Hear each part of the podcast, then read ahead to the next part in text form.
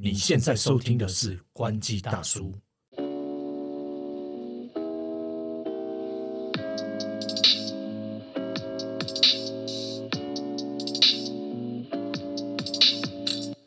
嗨，李欧，嗨，头哥，哎，又到了我们每哎也不知道每周几次，哎，也不一定，就是一周可能好几次。对啊，对啊，对啊。哎，其实我们已经录到十，哎，这这一集算是十五了嘛，对不对？对，这一集是十五还是十六？哎哎，对了，这一集 十五啦，可不可以上点心？真的，哎，我觉得我们蛮厉害的，我们从十一月。哎，还是十二月啊！我脑好残哦，应该是十二月，反正都过了一年了。对对对，然后我们连续坚持了大概快三个月之后呢，我们也陆陆续续出了这个十四集的节目。那这是第十五集的节目，先为我们自己鼓掌。中间都没有断掉，对，没有错。我们坚持每周一次，每周四固定的更新。那到了今天就到了十五集了。那确实在这段时间当中，我们录制的过程，其实在先前大家也可以感觉到我们的题目啊，就是有点发散。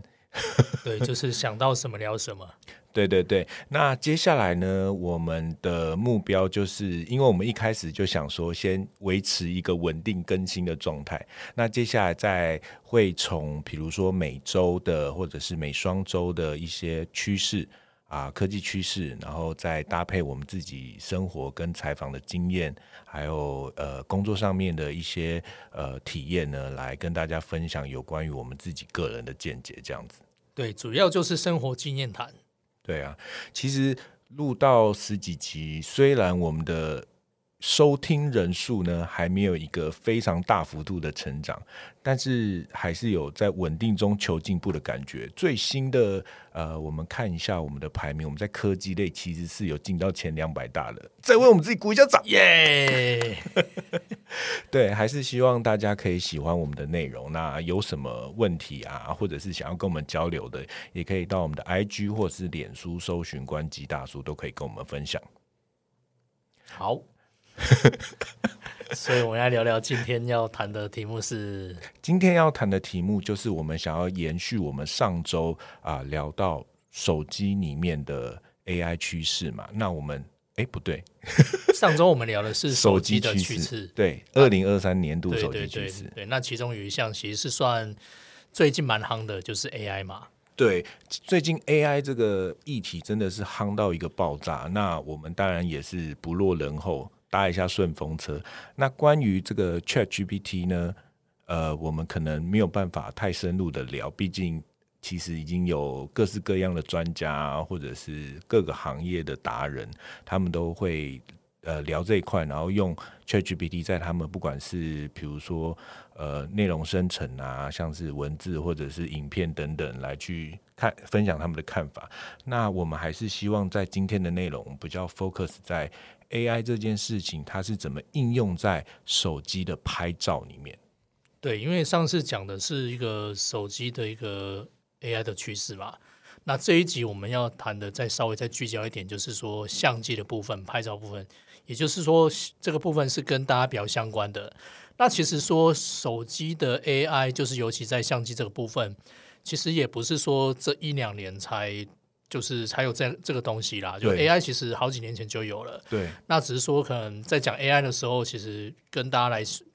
就是大家在讲到这个东西好像有点距离。那慢慢的手机就是有所谓的，特别是可能有单独的所谓 AI 镜片。对，没错。那又有更多这种行动的运算，然后进来之后，那应用在很多地方。那尤其是说在拍照部分用的。东西其实是越来越多了，应用越来越广。那其实我相信每个人在做拍照的时候，其实都会接触到 AI 这个部分。那你可能不知道它是 AI，那其实你在按那那个快门的当下，或者是说你打开相机的当下，其实就会有显示所谓 AI 的一个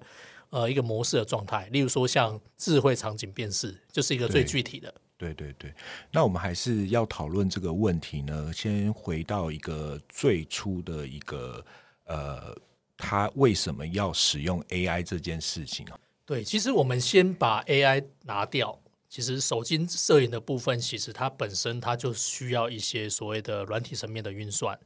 那过去它是靠着就是说硬体搭配着软体的一个，就是说用硬体的规格、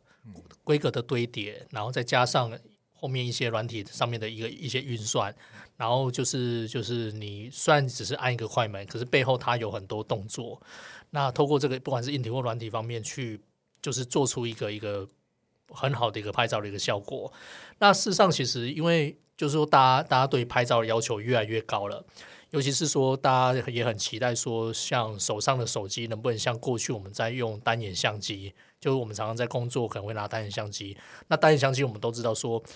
要以前跟就是拿来跟手机比的话，可能就会觉得说，啊，手机可能还是没办法完全取代，因为有些功能上面其实单眼的拍出来效果比较好。但是这几年大家可以发现，就是很多手机品牌这些厂商都在强调说，例如说手机界的单眼。或是说什么呃取可以取代单眼相机等等之类的，这些其实已经都不是一个口号了，其实都已经是一个大家也都能够接受，也能够认同的，就是说它在部分其实已经跟单眼的相机的效果其实已经到到到达到差不多了，甚至说可能更便利，因为更好用、更方便，所以甚至已经取代过去可能有些人他可能就是拿手机，他就不再拿单眼相机，他就能够。呃，就可以拍出一些可能过去单眼相机才有的一个效果。对，没错。呃，理由刚刚提到的，就是手机作为呃日常生活当中非常重要的一个可以说必需品哦。那它的拍照功能就是用来记录生活嘛。那为了要让人们更方便的使用这件事情，就像是呃不会像是你用呃单眼相机，它会有一个使用上面的距离。那你就是。大家比如说以前如果没有手机的时候，大家是不是出去玩，然后路边都会有很多人卖傻瓜相机？那在手机就是有点像是傻瓜相机这样子，它可以让你轻松的按下快门，就可以截取到你想要的画面。那回到摄影这件事情来说，其实摄影就是光。哦，景物。那当你按下快门的时候，它就会把这个东西生成到你的呃手机里面。那手机后续它就会呃，不管你要在编辑或什么的。那回到最前端，呃，李欧刚刚有提到哈，呃，其实，在手机一开始推出之后呢，它在摄影上面照相这件事情，它的堆料越来越堆越高，但是它还是有它堆料上面的限制，因为手机它。不只是一台相机，它还有其他你要拿来上网、浏览社群等等其他功能。那你每天都要带着它，你当然不可能一只手机十几公斤，或者是还要多加额外的镜头。对，像过去有些厂商，它就是镜头做很大，然后手机就变很重。然后其实当然拍出来效果也不差，可是问题是说你可能不会想要一直带着嘛。所以在一个先天条件上面，就是说这个。就是单眼相机这种一些硬体规格，它它的一个零组件的模的体积是比较大的，它不可能完全搬到手机上面。所以这时候，其实你当你没办法去把这样的一个硬体完全移移植到手机上面，你必须要做做到能够行动，然后便方便携带，一定要做的更小嘛。所以这时候其实有有一些硬体上面是没办法达到的效果的时候，它就更需要透过软体上面去去处理。那早期其实有很多就是透过软体上面去去做，当然当然就是说我们看到很多晶片啊，就是以前以前的晶片其实。以应该说以现在来说，这个镜片也越来越复杂了。不单单只有就是说什么 CPU，它也也有所谓的 ISP，就是针对相机拍照拍照处理的，对对对，图像处理一些部分。那甚至因为单靠 ISP 可能也不够了，可能也会有，所以接下来就是一一就是现在也有所谓的一个呃 AI 镜片 NPU 的部分。NPU 对，没错。对，那透过就是说，N 哪是哪个 N 哪个 N？呃。哪个？小 New 什么蛙哥的？OK OK OK，不好意思，是问全名 考倒我了。反正反正就大家只要记得，对对对对对对，就是神经处理，神经处理引擎啊，对对对对对对对对对对。那反反正基本上就是说，呃，单纯只是靠软体已经不够了，因为当然要大量的旋动运算，然后因为这些运算可能也要处理其他部分啊。那这时候就就要又要凭借着像呃 AI 的加持，然后去做更多呃一些，例如说影像或特殊方面的一个处理。所以像像这这时候其实就有人就会去提出，就说啊，需要这种 AI 的一个加持，才能够让一些呃原本它可能没有这样一个单眼相机的规格的一个一个一个拍一个相机模组，它也能够拍出跟单眼相机一样的水准。例如说最简单就是像景深模式啊，嗯嗯嗯，就是说可能后面会有稍微有糊掉的，有些人可能不知道，呃，我们讲景深，可能有些人不见得都听得懂啦。嗯，就当然现在很多人相对因为呃，像手机功能都有所谓景深功能，所以。稍微会懂一点，就是所所以就是说，你的你拍摄物体会比较具体，然后面是糊的，那就有一个一个一个一个景深这样一个效果。那这个是过去其实说你用手机拍是是比较比较难达到的，甚至说你要可能要效果越好，你可能要经过呃要更好的一个硬体设备。那现在其实都能都能够透过软体，甚至透过 AI 方面去去加加强，甚至说像人像模式。就是人越来人的这个主体会很清清楚嘛，可是常常会有，比如说头发这些比较细的边缘的部分，它是需要经过 AI 上面去处理，让它能够呃物体能够更具体，然后更凸显出你要拍的拍的一个一个物体这样。对，没有错。其实呃 AI 的运算加入到手机摄影里面，它就是要解决把手机的摄影成像效果推到另外一个高峰。像李由刚刚提到的，像是景深、人像这些都包含 AI 的运算。其实我们可以回到更早之前呢，一开始你记不记得那个手机刚开始在彰显它有 AI 这件事，就是它把 NPU 啊、ISP 结合在一起，协同运算搭配啊它的主处理器，还有相机镜、手机镜头的拍照这整套的解决方案的时候，我记得最先我。一七年开始的时候，可能正早更早之前也有啦。就是一开始，我觉得应该是场智慧场景识别这件事情，就是你不管拍什么东西，然后他就会说啊，你现在是在拍食物，你现在是在拍人，你在拍宠物什么的。那其实呢，到了后来，我觉得应该是到近几年，渐渐的没有再要彰显这件事的原因，是因为像我们刚刚提到的，按下快门之后呢，它就是。在背后帮你做好这一系列运算的工作，所以一开始的时候，他提及智慧场景辨识，只是一种我觉得有点像是行销上面的比较好，呃，说啊，我现在有这个功能，让你知道说现在这个功能正在开启、正在运作中，其实是一种使用者界面的体验。那呃，手机上面的摄影，手机摄影上面的 AI 呢，它其实还有解决了很多的问题哈，比如说呃，包括了。降噪这件事情啊，夜景模式啊，或者是说像是防抖啊，然后高动高动态范围的提供等等，那这些东西其实它背后都牵涉到很多 AI 的运算层面，对不对？对，其实刚刚有提到，涛哥提到的所谓的智慧场景辨识，确实在我们知道智慧场景辨识这个词，大概是在二零一七年，大概那一段时间。有很多品牌大量的去提到它的手机资源、资源场景辨识。那其实，在更早之前，像 Sony 的那个手机，其实也就有也就所谓的场景辨识了啦。它，但是它当时候它是没有特别强调 AI 智慧场景辨识这个东西。不过，它也是可以去做做辨识场景的部分。那到一七年的时候，其实很多品牌就不外乎都特别强调这个东西。然后，它同时也去强调说，它可以辨识多少项目，例如说人啊，然后动物啊。然后或者是食物啊、风景啊什么什么，那为什么要去辨识这些？是因为说最早的时候可能 AI 运算的能力还是有限，那他要去透过就是说，起码让他知道说啊，这是风景，这是食物的时候，他必须要搭配什么样的一个色调。然后什么样的一个效果？然后当他如果能够辨识出来的时候，他就能够去对应的去做后面的一个处理，因为不太可能是说啊，所有的东西处理的那个效果都一样嘛。因为毕竟你拍人跟拍实物那个效果会不太一样，所以我们可以看到，在在一七年的时候，有很多品牌强在比的是说啊，我有多少可能几呃一开始十几个，后来就可能几十个，后来又号称可能几百个之类的，就是在比这个我能够辨识多多少。这个项目的部分，但到后面慢慢开始，就是说，如果以现在来说啦，现今其实也比较没有人再去强调说啊，我我可以支援支援智慧场景辨识，它变成一个很基本的功能。那现在大家其实能够就是在做 AI 部分，不外乎就是说，像就是刚有一个提到像夜景部分嘛，超级夜景，或者是说啊可以拍月亮，对，就是其实就算你可能对着这个月亮，它可能也不，也许它不是。满月的，肯定肯定拍出来也会变成满月的，因为他已经帮你后面已经帮你处理好补补足那个缺口部分，类似像这种就是就是你会觉得说啊，可能就是就后面后面有后置处理。其实这个就是所谓很很像月月亮模式这样，就不不单单只是说夜间优化，它能够就是你想要拍这个东西，那个它能够把这个东西的一个效果把它做出来。那甚至说就是说可能像 HDR 啦，刚刚讲的这个高动态这个范围这部分，有时候像一些逆光的处理，就是我们过去常常在拍照啊，跟大家解释一下 HDR 哈。对，HDR 就是高动态范围，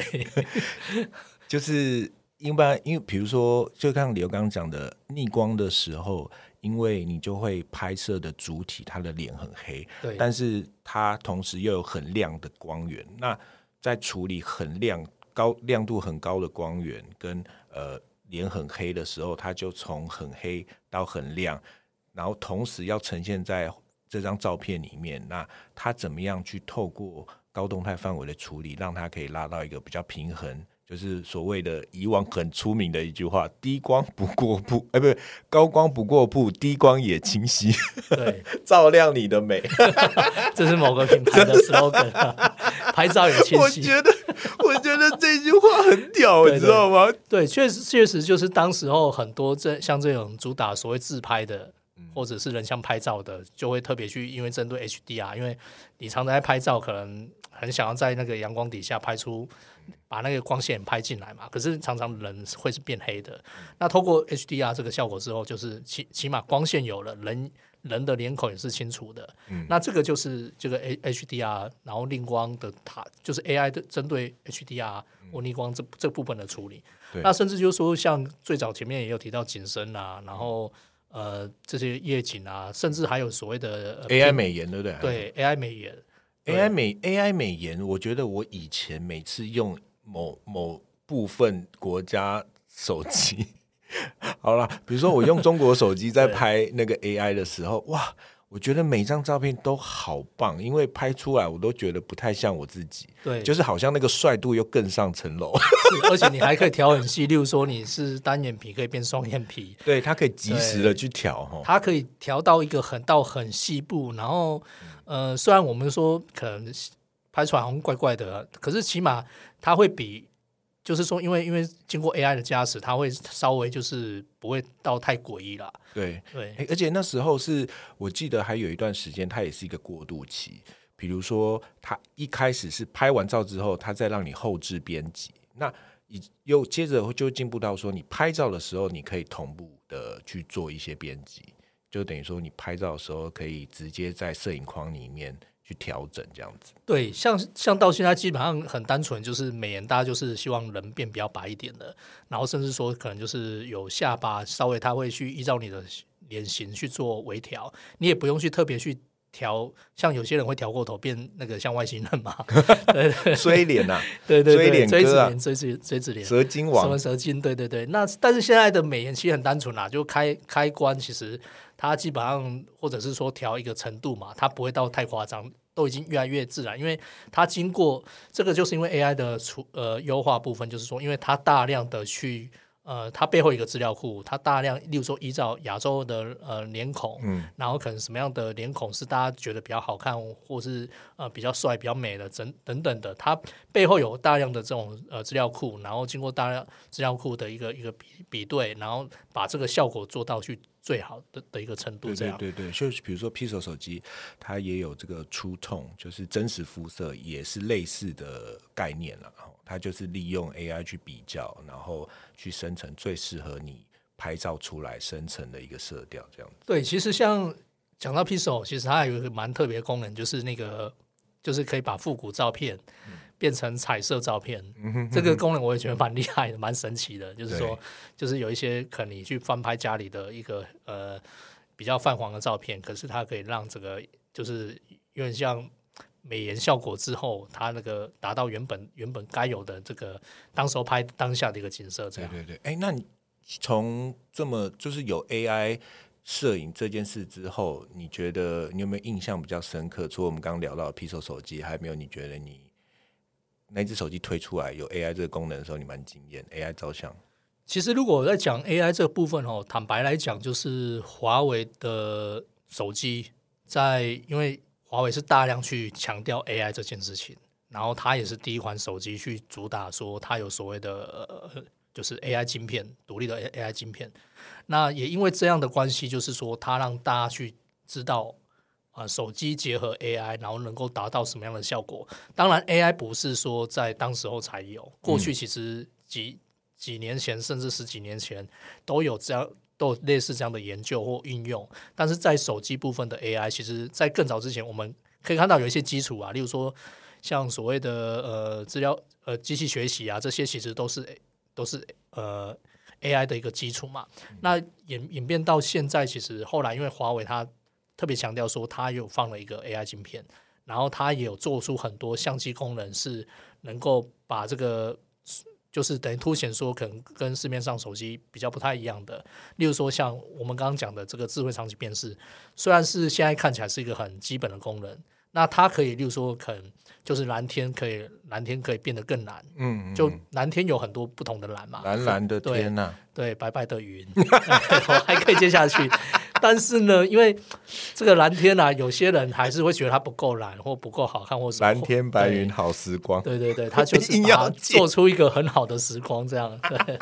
然后，例如说像像像那个绿叶一样啊，就是该绿的就绿，该红的就红，就是它可以把这个对比拉的拉出来。然后重点是，其实它有点像滤镜效果。然后重点是，大家不会说啊这个过头了，而而而是说，虽然它不太真实，可是大家会是喜欢这样的照。这样的一个拍照效果，因为有点像 IG，大家在上传 IG 的时候，都还是会放一层滤镜嘛。那你当你的照片拍出来都有滤镜的时候，其实你就不用再特别去调了。对啊。然后，当然这样的照片拿出来，其实我们都讲照片是骗人骗啊。可是事实证明，很多消费者他是喜欢这样的一个色调或这样的一个风格。确实。然后也就是因为这样，让大家会觉得说啊，哇，原来 AI 这么厉害。那当然，其实坦白坦坦白来讲，这个都是所谓的。软体演算嘛，只是说它的它的运算程度做的比较多，然后跟可能跟过去来说，它更需要大量的运算，但它的基础其实都跟过过去一样，都是有经过软体的运算，然后硬体的加持嘛。对。那华为把这个 AI 有点像是说放，当然行销上面特别去沟通 AI，然后产品上面它的一个成果也是做到，就是让大家会为为之惊艳，然后也确实因为这样去打开，让大家认识 AI。然后也让很多品牌后面也去沟通这样的事情。嗯，其实华为的手机在那个它还没有退出台湾市场，就是还没有中美贸易战它被抵制的时候，它每次推出新品，确实对业界的科技记者啊，或者是跑手机线的、至少是手机线的，大家都会觉得蛮惊艳的哦。撇除掉一些其他的政治因素来看。确实，他做手机有他厉害的地方啊，但当然现在可能有一些内幕消息。对，我觉得至至少让让其他品牌，它有，比如说让三星啊，或其他品牌形成一个压力啊，然后在那段时间，起码。大家会会觉得说手机功能还是有一点不太一样的，因为有有有强的竞争者嘛。对对对，就像是现在 Google 面临那个微软搭配 Chat GPT 之后，他们也会发出红色警报，可能那时候 Apple 也有。遇到华为的时候，也有发出红色警报，说：“ 哇，看我们现在不能再挤牙膏，我们现在不能再装死，还是怎么样？对，我们要好好的往前。有竞争才形成压力嘛，才有可能进步。对，市场经济。那我可以分享一下，其实我们刚刚也有提到 HDR 的部分。那 HDR 其实很简单嘛，就是它就是用一张低光的照片跟用一张高光的照片，它把它融在一起，然后呈现一个互补，然后叠出一个比较好的效果。那呃。放在 iPhone 上，我们也可以来聊一下，就是从 iPhone 十一之后呢，呃，开始有智慧 HDR 这件事情，然后它同时也在 iPhone 十一上首度推出了夜景拍照，同时在同一个时间呢，它也有一个技术叫做 Deep Fusion 哦，深度融合。那这三件事情其实都是透过，我相信都是呃，透过叠图，然后再加上 AI 的运算来去。呃，把它的成像效果最好的呈现出来。那它这三个东西怎么分辨呢？其实智慧型 HDR 就是它会在呃流明度比较高光的时候，呃，包括是户外的场景啊，那拍照的时候，它就可以呃开启自动开启这个智慧 HDR 的功能。那当它在室内啊，流明度稍低的时候啊，它就可以开启所谓的深度融合的功能。那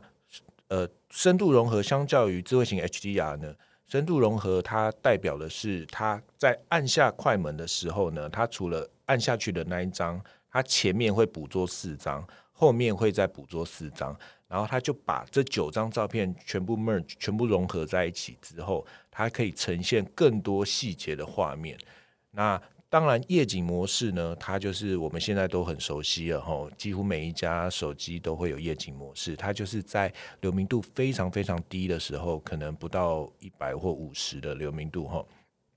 然后去透过一个呃，在协同运算啊，然后调整白平衡啊等等哈，但是又不能够太夸张。那其实到现在呢，呃，新的 iPhone 它也有一个个人的摄影风格哦，它可以直接去透过套用，包括丰富对比啊，或者是你要冷一点，或者是你要冷色一点、暖色一点，你都可以直接去调整。那当然回到呃 AI 摄影这件事情啦，就是虽然 iPhone 它说它希望可以尽可能还原真实，我相信这也是现在很多家手机。呃，想要做到的这件事情，就是除了搭配本身的镜头硬体规格，再加上 AI 摄影，可以呃拍出更好的成像效果。但是其实我们可以理解，加入了 AI 摄影之后，手机摄影每一个按下去，它都已经没有办法还原，像是嗯很真实的一个照相风格了。真的，它基本上它就是一个运算的过程。其实现在手机里面计算摄影当道嘛，那其实走到这一步，当然可以想见未来的呃 AI 计算一定是会越来越强。那其实是不是高通好像最近的那个高管有讲过一句什么什么话来着？哦，还原真实性嘛。对对对对，就是说它可以它可以呃手机摄影接下来可能可以超越单眼相机这件事。我觉得基本上在部分。部分使用体验上面其实已经超越了啦，就是坦白说，今天像我们自己都手边都是会拿单眼出去工作了嘛，嗯嗯嗯，那可是大部分时间你并不会想要再带单单眼的，对啊，对，在一些场景上面你会觉得还是方方便以方便为主嘛，嗯，对，所以在一部分部分情况下，其实我觉得算是算是取代了，那甚至说。我们像在跑记者会啊，常常看到有一些同业，他其实他也不不见得，就算如果真的忘了带单眼了，他也直接拿手机拍。那甚至像我自己，如果以录影来说啊，我我我像我现在如果拿单眼，我没有带单眼出门工作的话，我会没有安全感。可是可是我我拍照，我虽然我还是靠单眼，可是我在录影的时候，我基本上就不再拿拿单眼去录了，直接拿手机去录，因为呃可以很快的，就是。录录嘛，然后可以去编辑，然后去上传，其实已经算是很方便 AI 摄影的下一步呢，就是把呃手机里面的成像跟使用者在拍照时候的体验推展到更呃，就是。可以更好的一个地方嘛，哈，包括你照相的成像出来的时候，它是不是可以更多的细节哈，减少那些无微不微的噪点，不会颗粒感很重。当然，你不要你想要拍 low fi 的风格，那又另当别论哈。那在使用体验上面，比如说它可不可以透过 AI 的结合，在多镜头的加持之下呢？它当比如说切换镜头啊，呃，我们在切换焦距啊，还有很多各式各样的，它可不可以让这个在使用上面不会有那么，或是呃，像是切换微距或什么的哈，更顺畅、更流畅，这些都是后续我们可以观察每一家品牌的手机，它在摄影上面，然后结合 AI 功能，可不可以再进一步发展的地方。好，那刚前面提到很多，就是 AI 跟拍照的一个结合应用，这些等等之类的，其实无非就是希望说让。以厂商来讲啦，就是希望说让让消费者能够很方便的、很便利的、很很简单的方式，然后能够拍出像这种过去单眼相机这种大片级的一个作品这样。那当然还是就是以厂商来讲的话，就是希望说能够去把完全取代这个单眼相机的市场嘛。对，没错。当然是希望说不只是相机取代单手那个靠腰，取取代单眼相机，让单眼相机活不下去。对，以以以手机厂商来说，他希望能够取代所有东西啦，就不单单只是相机而已啦，就是每每一个功能它都能够取代，然后就大家拿手机就好了。我我觉得基本上有点是像这样啊，因为现在手机确实有很多功能应用都可以去，大家可以少带很多东西了，一个手机就可以取代了。那回回回到 AI 拍照这件事情上面，就是说，当然现在大家都可以很简单的拍出一个好照片。那回归到最基本的拍照这件事情上面，就是就算其实拍照很很容易拍，很好拍，但是大家在拍照的时候，其实最大的差别还是在于，就是说构图的部分，就是你要怎么拍出一个好照片，其实不不单单只是说你拿出一个好手用用到一个好手机就能够拍出一个好照片之外，其实你还是需要本身就是构图嘛，然后还有一个审美观或一你想要跟一般民众，就是你想要跟给别人看的时候，你想要。传达的意境是什么？这个是其实是 AI 是没办法完全完全就是满足的。这个是你自己要去去练习去练习的，然后强化的。因为毕竟拍的人是你，那 AI AI AI 它是能够去处理这些比较呃一个一个有点像标准化流程，但是你必须要跟他去讲清楚，说你你必须要跟他传达你想要拍的意境是什么。对，那你。你拍出这样意境的时候，它才能够帮你完成后面这些呃摄影它要去做的一个动作。这样对，没错。基本上你给 AI 什么东西，它就是会帮你加分；但是你给它乐色，它还是只能 变成一个像一点的乐色。对对对对，所以我记得几呃几年前那个有一个国产手机品牌啊，嗯，叫华硕啦。华硕之前就讲 了啦，你如果懂得拍照的话，你会就是你拍出来照片，因为通过 AI 嘛。会呃越拍越好看嘛，嗯之类的。那我就想说，哎，这个 slogan 好像怪怪的。因为如果你本身不太懂拍照的人，那会不会越拍越难看？因为 对不对？就是有一个这样蛮有趣的一个，就稍微算一下啦。对啊，对啊，对对对，拍拍照越拍越好看嘛。那你本身如果不太会拍照的人，那会不会越拍越难看？因为手机手机也跟着你在学习嘛。对对，OK。好，这个就是呃，以上就是我们今天针对就是手机 AI 拍照部分的一个一个分享。那大家如果呃对于就是我们讲到这些东西有什么反馈，想要或或问题想要提提的，都欢迎在我们的 FB IG，然后或者是说在我们的平台上面来留言。那今天我们的分享就告一段落喽，感谢大家，拜拜。